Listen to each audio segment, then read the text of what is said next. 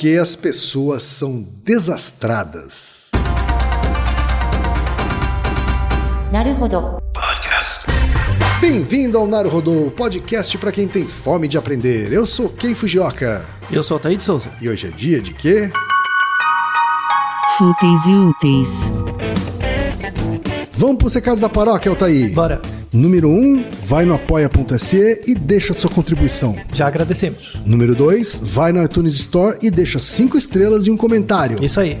E número 3, apresente o Naruhodo para uma amiga ou um amigo que não conhece o Naruhodo ou que nunca tem ouvido um podcast. Vamos aumentar o tamanho da podosfera. É isso aí. Antes da pauta, mais um recado, Altair. O Naruhodo está abrindo espaço para os podcasts das Minas, porque representatividade é importante também na podosfera. O destaque de hoje vai para o Ponto G, comandado pela Ira Croft, minha amiga Ira Croft. Então ouça o recado que a Ira deixou para você, ouvinte do Naruhodo, e conheça o podcast Ponto G. Olá, eu sou Ira Croft, apresentadora do podcast Ponto G, um programa sobre mulheres para todos os gêneros. O Ponto G é um podcast que narra a trajetória de mulheres incríveis que marcaram a nossa história e que muitas vezes foram ignoradas ou esquecidas. E eu vim aqui fazer um convite para você, ouvinte, para você acessar o nosso podcast e conhecer a história dessas mulheres incríveis. O nosso programa tem caráter educativo e informativo, visando levar o máximo de conteúdo ao ouvinte em poucos minutos. Além disso, somos idealizadoras do movimento Mulheres Podcasters, uma ação criada para incentivar o trabalho de mulheres na mídia podcast. E que por meio da hashtag Mulheres Podcasters você pode indicar ou conhecer podcasts feitos ou com mulheres. Agora, acesse aí o seu agregador de podcast e digite ponto .g, assine e escute. Obrigada e até lá! Altaí, temos pergunta de ouvinte novamente. Ai. Tropecei. A pergunta, Altaí, veio da Jéssica, que tem 23 anos, é publicitária e mora em Uberlândia, Minas Gerais. Os mineiros sempre marcando presença. Pois é, muito Altair? bom, muito bom. Ela diz o seguinte: Desde criança fui extremamente descoordenada, no nível de cair muito na rua e derrubar coisas em todos os lugares que já vou. Inclusive ganhei um verbo no trabalho, o gessicar, que é quando alguém apronta alguma coisa. Já perdi as contas de quantas vezes parei no hospital para levar pontos ou fazer curativos. Durante a minha vida já ouvi várias justificativas para isso. Comecei a andar aos nove meses e, de acordo com a minha família, quando a criança não engatinha muito, não aprende a andar direito. Também falo que tem a ver com meu senso de equilíbrio, que pode ser alguma doença que afeta o ouvido. Já ouvi também que pode ser sobre a minha visão, já que tenho menos 4 de miopia. Porém, só precisei começar a usar óculos com 15 anos. Outra explicação é que eu sou sonsa mesmo e não presto atenção. Afinal, existe uma explicação científica para o desastre e falta de coordenação motora, mesmo sendo uma pessoa saudável? Olha aí, Altair, a Jéssica tá meio traumatizada. Ela assumiu, né, que ela é uma pessoa Com os desastrada. acidentes que ela provoca. Você conhece pessoas desastradas? Olha, Altair, eu conheço algumas. Então pense numa pessoa desastrada, assim, que você conheça. O que, que faz você pensar que essa pessoa é desastrada? Que comportamentos que a pessoa faz? Que... Hum, eu acho que é uma pessoa. Geralmente são pessoas mais espontâneas, são pessoas menos preocupadas com longo prazo. Mais imediatistas. Isso, menos metódicas, sabe, mais intuitivas, talvez. Ah, é interessante você estar falando de coisas do pensamento, É, né? Mas não eu, de- eu tô pensando aqui nas pessoas que passaram pela minha vida e que têm essa característica de ser meio desastradas, Hum. sabe? Mas você pensa em coisas físicas? Tipo, alguma coisa que a pessoa fez. Tipo, você tem a memória de que a pessoa é desastrada, mas por algo que ela fez? Hum, não, Não. não. Isso é muito interessante. Isso é muito interessante. Porque as pessoas, quando você fala desastrado, a pessoa lembra de alguém tropeçando. Ou, por exemplo, pessoas que você olha pra ela. Nossa, você tem um roxo na perna. E um puta roxo. Eu falei, de onde apareceu esse roxo? Eu não sei. É verdade, roxo na perna é uma é uma característica É. mesmo dessas pessoas. Então, não, mas assim, ela pode ter batido, mas não lembra que bateu, aparece. é verdade, é. Com uns arranhão, uns, uns roxos, sei lá. Você não faz a menor ideia. É interessante, porque assim, quando você interioriza na pessoa, você fala de atributos mentais da pessoa. Quando você pensa em geral, você pensa em atributos físicos Sim. né? Quando na verdade as duas coisas são conectadas, tá? É engraçado porque a- o ser desastrado é algo muito genérico, né? É um termo muito genérico. Claro. Então eu vou falar primeiro de uma questão específica, tem uma síndrome do desastrado. De novo, é uma coisa muito rara, acontece em pouco, poucas pessoas. E que provavelmente não tem a ver com a Jéssica. Não tem a ver com ela, não tem a ver, mas ela deu dicas. Certo. Então, pessoas desastradas, em geral, tem alguma coisa a ver com postura, Uhum. ou audição, né, com equilíbrio do sistema vestibular, ou visão. Então ela já deu três pistas. tá? E. Ou tem... se- são, porque são hipóteses que as pessoas jogaram pra elas, né? Sim. Pra elas. assim. Não, e fazem Deve ser sentido. por causa disso, deve ser por causa daquilo. E fazem sentido. E tem Uhum. uma quarta que tem a ver com o próprio desenvolvimento motor da infância, tá? Então eu vou falar primeiro do quadro clínico, depois eu vou flexibilizar isso para as coisas cotidianas, tá? Uhum. Tem um quadro clínico que é a dispraxia. Dispraxia, praxis, né, do fazer, Hum. Certo. tá? Dispraxia. Então, a dispraxia ela, você consegue perceber em crianças pequenas já, Uhum. né? Porque já é esperado. Eu vou deix- vamos deixar na referência um, um pesquisador, um psicólogo, que ele foi extremamente pior que o Piaget ainda. Ele foi extremamente obsessivo em catalogar todos os comportamentos de criancinhas, de bebês, tá? Que é o Gesell. tá? Então tem o- a teoria de desenvolvimento motor do Gesell, né? Então, por exemplo, é esperado em média que crianças com 5 meses sentem. E depois ela vai começar a inclinar para os lados, jogar o corpo para frente até conseguir apoiar as pernas. Aí ela vai para engatinhar. E tem tudo isso bem descrito. Tem até escalas que avaliam isso em criancinhas e tal.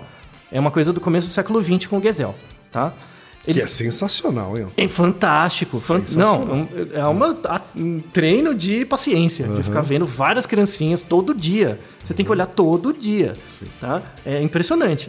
E ele lançou vários livros que era tipo a criança do zero aos seis meses, a criança dos seis meses a um ano, do ano a um ano e meio. Né? Depois fica com um período maior. Acho que vai até oito ou nove anos, alguma coisa assim, mas os trabalhos continuaram. Né? Isso gerou um, um avanço muito grande da área de psicologia do desenvolvimento. A dispraxia surgiu aí, tá? Que é quando uma criancinha ela demora muito para passar as fases, né, até a marcha, e quando ela chega na marcha, a marcha não desenrola bem, sabe? Então, Sei. pessoas que têm dispraxia, por exemplo, para você andar, né, você tem que usar o quadril, o joelho e o pé, principalmente, né, e o equilíbrio do corpo, tá? Tem crianças pequenas que você vê, quando a criança é muito pequenininha, isso é normal, tá? Agora, quando a criança tem uns 9 anos, aí pode ser alguma coisa. Que é, por exemplo, crianças quando vão andar, elas deixam o joelho muito duro. Não- Sabe? Tipo, não dobra o joelho. Não dobra muito bem o joelho. Então, parece que é um robô. Parece que tá andando como um robô. Tanto é que em inglês eles chamam de síndrome do Tin Man, né? Que é o homem de lata do, De lá do Mágico de Oz. do mágico de Oz, né? Ou, por exemplo, a criança vai pegar uma bola, como no beisebol, pegar uma bola e jogar. Para pegar a bola, você tem que usar o ombro, o cotovelo, a mão, os dedos, né, para jogar. Não é uma criança que joga a bola fraco, porque às vezes ela faz o movimento correto, só que joga fraco. Certo. Aí é exercício. Mas às vezes a criança, tipo, deixa o cotovelo duro, então ela usa o braço inteiro para fazer o movimento, aí fica pouco eficiente. Ela, ela- ela lança a bola com o braço esticado. Por exemplo, ou com o ombro fixo. Então ela só lança como se fosse um tiranossauro, sabe? Certo. Ou às vezes não usa o punho e tal. E é uma falta de percepção das articulações mesmo. Ou ela vai pegar a caneta, movimento fino, assim, ela não pega a caneta direito. E aí tem dificuldade de escrever, né? Tem disgrafia. E algumas crianças têm dificuldade nesse movimento fino. Ela anda direito tal, mas nos movimentos finos tem problema. E aí ela escreve mal. E aí, como ela escreve mal e demora para escrever, dá atraso na escola. Né? Porque ela não consegue copiar as coisas na mesma velocidade. Uma criança que tem essas características aí, nessa idade, já com 9, 10 anos, assim, né? O que é que aconteceu? Então, isso é importante. A dispraxia, ou o nome mais técnico é transtorno específico do desenvolvimento motor, ou transtorno da coordenação motora, tá? Na verdade, o transtorno da coordenação motora é algo leve, que é uma coisa que com treino você melhora. A dispraxia é algo um pouco mais grave, mais geral, tá? É, eu não, não vou entrar nas diferenças técnicas, mas é mais ou menos assim, tá? Ela afeta mais ou menos 4 a 5% das crianças, é pouco. E ela não é uma doença. Isso é importante. Por- Por quê? Porque a criança está em desenvolvimento. Não virou pessoa, não virou sujeito. Você está pegando cedo. Né? Como você está pegando cedo e ela desenvolve muito rápido, se você treinar, ela reduz bastante o efeito. Tá? Ela melhora bastante. E aí tem uma coisa importante. O transtorno da coordenação motora, que é o caso mais leve, ele é, tem uma prevalência de 5%. E ele é cinco vezes mais presente em meninos do que meninas. Tá? E 50, cerca de 54% das crianças que têm transtorno de coordenação motora quando é pequenininho, sem tratamento, sem observação, desenvolve TDAH depois. TDAH. TDAH, é, de hiperatividade, né? Transtorno de hiperatividade. Por quê? Porque o, o Piaget já diz muito isso. O ato motor leva ao ato mental. Certo. Então, uma, uma falta de percepção, por exemplo, do cotovelo, do ombro, do corpo, pode afetar a autoimagem depois. E isso afeta o, des- o desempenho em tarefas. Né? Certo. Então, o transtorno de coordenação motora tem uma associação razoável com TDAH e tem uma associação também razoável com autismo. Tá? Então, a- a- na verdade, a dispraxia. Quando o problema motor é mais grave, ele é associado com certos comportamentos dentro do autismo. Tá? E quando você fala treinar, e basta ela treinar para resolver esse Uhum. problema, o que é esse treinar? Quem é que dá Então, esse treinamento? Quando a criança é pequenininha, treino físico mesmo. Treino de consciência corporal mesmo. Então, pode ser treinos de brincadeira. Dar cambalhota, correr, fazer movimentos de é, isome- isometria, flexão, puxar coisas e tal. Quando ela é pequenininha, por exemplo, você estimular, quando é bebê, estimular a engatinhar muito. Porque engatinhar tem muito mais... Não tem mais dificuldade, mas envolve muito mais o uso do corpo do que a marcha. né? É igual andar de bicicleta, né? Uma vez você aprende, automatiza. Isso são os pais mesmo que provocam ou você faz Escolinha. um tratamento com fisioterapeuta? ou Depende da coisas gravidade. Hum. Aí tem o TO, né? O terapeuta ocupacional, tem fisioterapeuta, tem, aí depende. Tem psicólogo que, que usa técnicas para isso também. Certo. Uhum. Tem a psicomotricidade, né? Que você trabalha bastante com isso. Em geral, quando a criança tem autismo, o diagnóstico de autismo, ela tem um pouco de dispraxia. Uhum. Mas não, nem sempre que ela tem dispraxia, ela tem autismo. Tá? Então é relação mais no sentido do autismo para dispraxia. Agora imagina, quando você pega uma criancinha maior, 9, 10 anos, que ela tem o transtorno da coordenação motora, ela vai ter dificuldade de escrever um pouco, ela vai escrever mais devagar. É, é aquelas crianças que pegam a caneta bem devagarzinho e põem muita força. A letra bem forte, assim. No início, quando a criança está aprendendo a escrever, ela sempre faz isso. Sim. Mas depois ela fica mais velha, ela segura, porque, por exemplo, ela não consegue usar o cotovelo direito. Então ela escreve torto. Ela usa na- a caderno na mesa de um jeito de estranho, sabe? Pra dar conta, pra compensar o fato dela não usar uma articulação. Certo. Tá? É, afeta a escrita, afeta subir a escada. Às vezes a criança tem dificuldade, tropeça, cai na escada. Tem dificuldade de responder quebra-cabeça, montar quebra-cabeça e usar talher também, né? Usa talher invertido, usa esquisito. Agora imagina um transtorno da coordenação motora leve. Leve, assim, que é, que é... Quando é leve, é aquela coisa... A criança é meio... É meio desastrada mesmo, sabe? Que em japonês é o ochokochoi, né? Ela é bem desastrada. Já aconteceu com tantas vezes, eu, por exemplo, dando treino de judô, já aconteceu tantas vezes, que a criancinha era meio desastrada, de repente ela caiu, quebrou o braço ou o pé, né? Aí botaram ela no judô, ou botou na natação, bot- ela melhora. Tá. Entendeu? Quer Porque dizer, é a prática esportiva Bastante. Tem, um, tem um componente importante aí para resolver essa. Isso. Então, tem práticas esportivas que são boas e tem outras que não são tanto, tá? Esportes coletivos em geral, ou, ou, ou mesmo treinos, assim, recreação, coisas, ajuda muito. Porque você bota muito tempo com a criança mexendo no corpo, ajuda muito. Judô, futebol, vôlei, qualquer tipo de jogo ajuda bastante. Balé tem, pode ter algum problema. Porque o, o balé, por exemplo, ele melhora a postura para o balé, mas não em geral. Por exemplo, pessoas que fazem balé muito tempo têm a mania de sempre andar na ponta do pé. E aí dá um problema de postura. E aí, a pessoa, se a pessoa já tiver naturalmente um certo desvio de coluna, mas o- a posição do pé pode dar. Ela pode ser desastrada. Entendeu? O senso de equilíbrio não é tão bom. Tá? Então, balé depende muito da idade que começa e, e se a o, o que geralmente acontece é que a criança já é desastrada, o balé exige muita regra, muita rigidez, a pessoa desiste. Mas o balé ele não é tão recomendado, não o nível profissional, sabe? O- a, a recreação até tudo bem, tá? Agora imagina o seguinte, de novo, é nossa definição de transtorno. A, a pessoa ou a criança só tem transtorno da coordenação motora quando isso afeta a vida dela. Não é o caso da Jéssica, tá? Não é o caso da grande maioria das pessoas. A pessoa só é desastrada, ela re- esbarra nas pessoas, nas coisas, mas não afeta a vida, tá? Tipo, a pessoa não pode ficar caindo o tempo inteiro, quebrar o braço 10 vezes. Aí, aí tudo bem, né? Mas não- e isso é, é bem tratável, tá? Mas tem uma coisa que eu falei antes, que o transtorno da coordenação motora clássico, ele é cinco vezes mais presente em meninos do que meninas. Então por que que na sociedade a gente diz que meninas são mais desastradas que meninos? Não é por causa desse transtorno. Então, é- é- é- é um sexismo, obviamente. esse é um ponto importante. Na verdade, um- é um- até um pouco antes. É a construção social Tá. mesmo. É a construção Sexismo social. é uma construção social também. né? Isso, isso. Mas Aham. é que tem outros tipos, né? Aham. Mas, por exemplo, eu posso até pensar pela psicologia de pareamento de estímulos. Uhum. Então, o nosso ouvinte pode fazer um exercício. Pense alguém correndo. Uhum. Vai. Provavelmente você pensa um homem Sim. correndo, tá? É... Ou alguém lutando. ou- Não, é, então, é, f- faça exercício correndo. Comportamento de correr. Geralmente, a maior parte das pessoas imaginou uma- um cenário competitivo de homens, tá? Se você parar pra pensar no- na escola, uma mulher que corre muito bem, tem uma aptidão pra correr, né, uma, uma menina, enfim, correndo muito bem, se ela realmente corre bem e você olha pra ela, nossa, ela é boa, tão boa quanto o menino. Então, é, tem um pareamento de estímulos entre você ser atlético e ser menino. Né? Claro que, obviamente, as pessoas não associam isso, mas o tempo de reação é mais rápido. Pra você associar ser atlético com menino e ser gostosa e ser menina. Entendeu? É, é, essa, são pareamentos, né?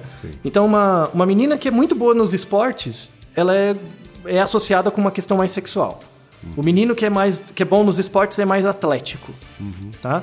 Então, esses pareamentos de estímulos, que são resultado de condições sociais e históricas, têm que ser repensados também, né?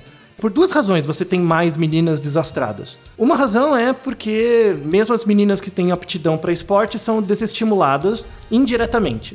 Não é uma coisa que você não pode fazer, não é assim. Mas é indireto. Claro. Tá? Não há o mesmo incentivo. Isso. Ou, ou, ou, por exemplo, a menina vai bem, ela não tem o mesmo feedback. Ou mesmo as pessoas não se importam. Não tem a mesma atenção. Isso. é, não Ou- tem o mesmo incentivo financeiro. Não E por aí vai. né? É uma Não, série não. de coisas. Ou, ou às né? vezes, o que eu acho pior, que é o que é mais frequente, as pessoas não se importam. Sabe, não, não é que falta coisa, é que ninguém liga, entendeu? É, é, é isso.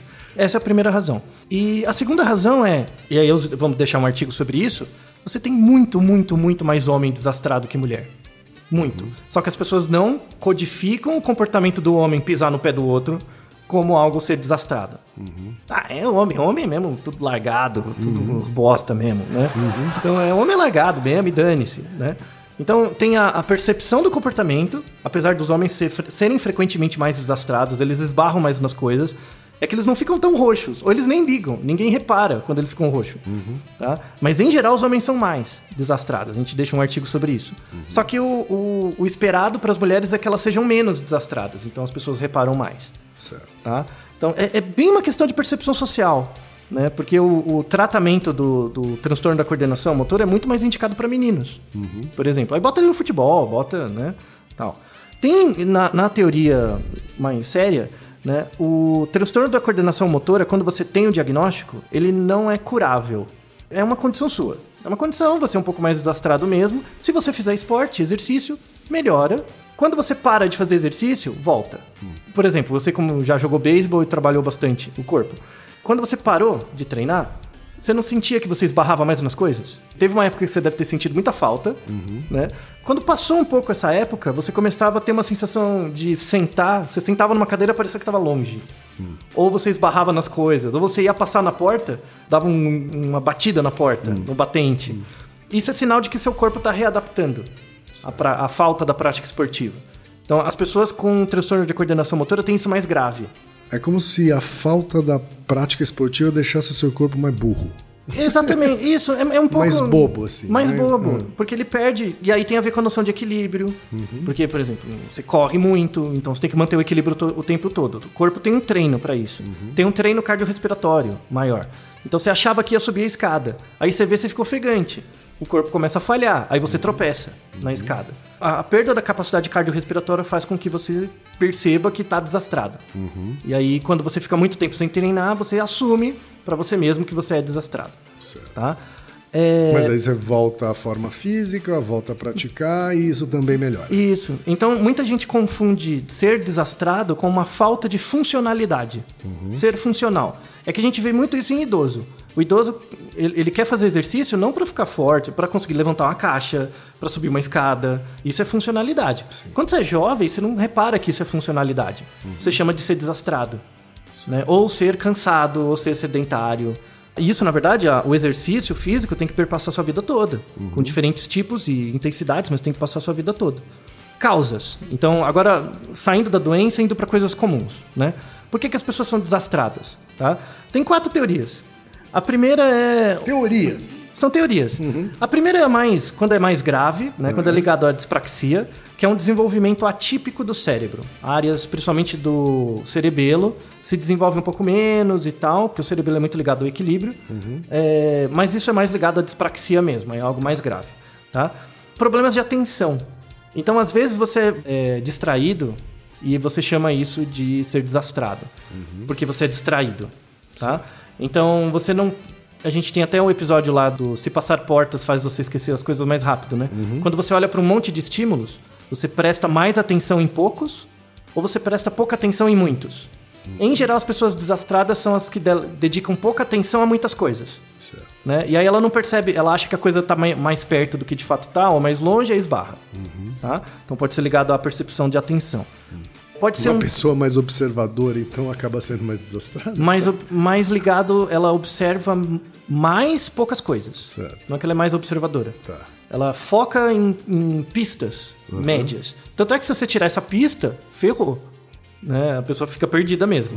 Tá? Então, quando, como que você faz alguém observador ser desastrado? Tirar as pistas que ela usa para perceber as coisas.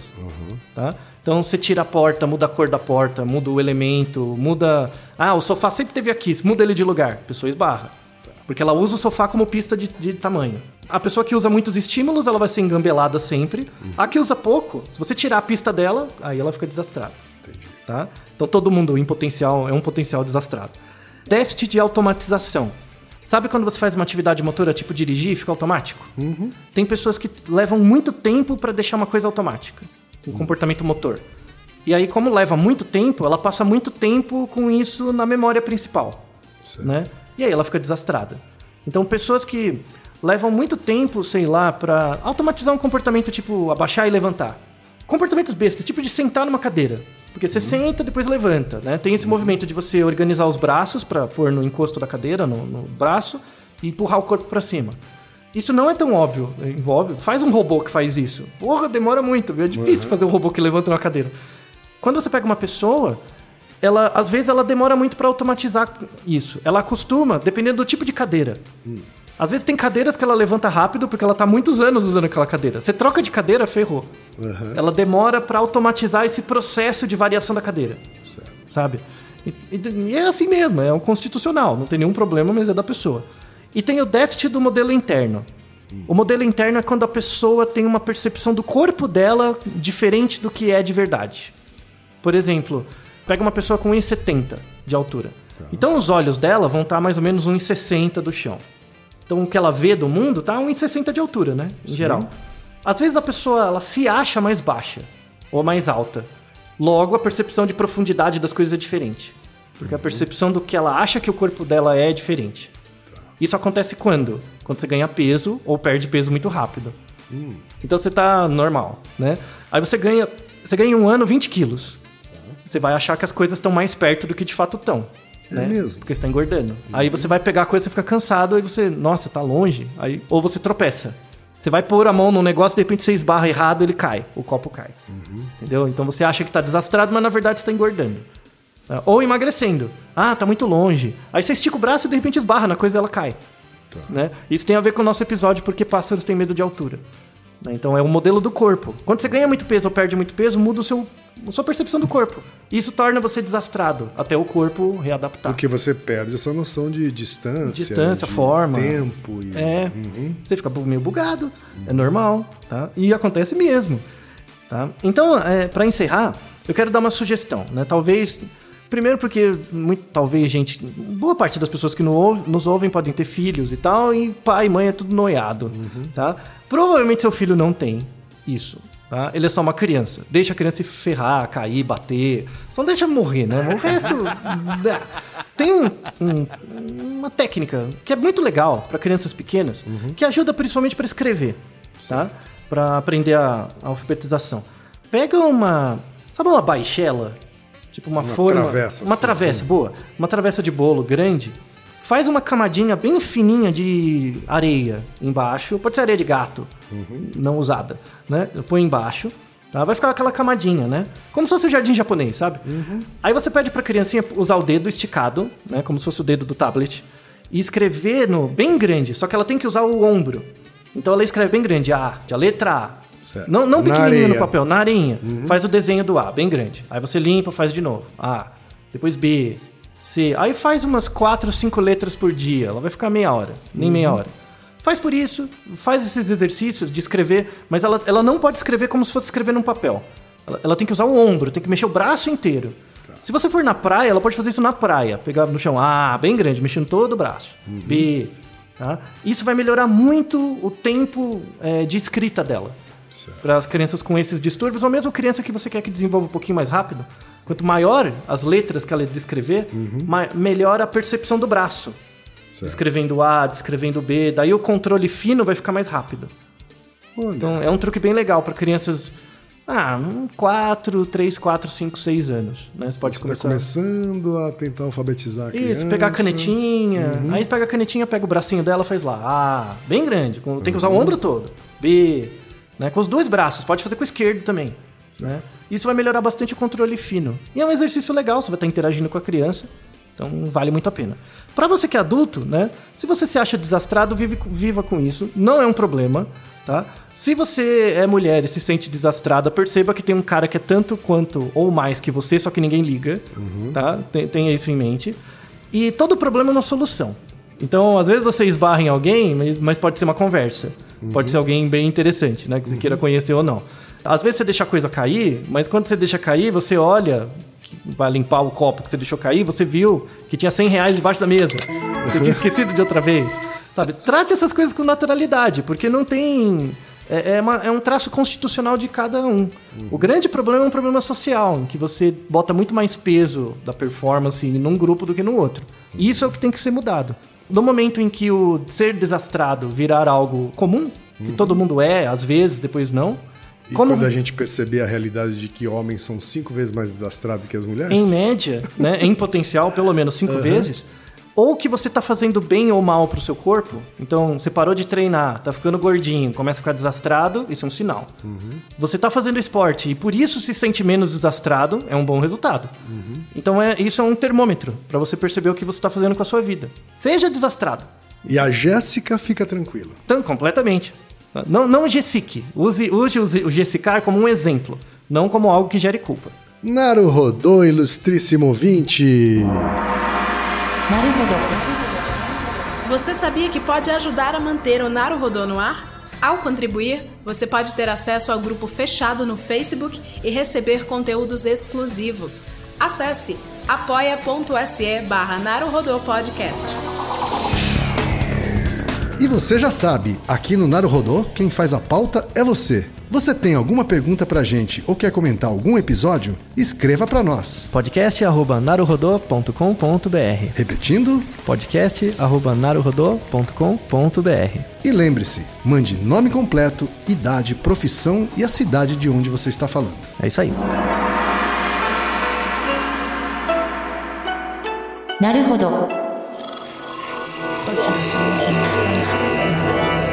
Esse podcast é apresentado por b9.com.br.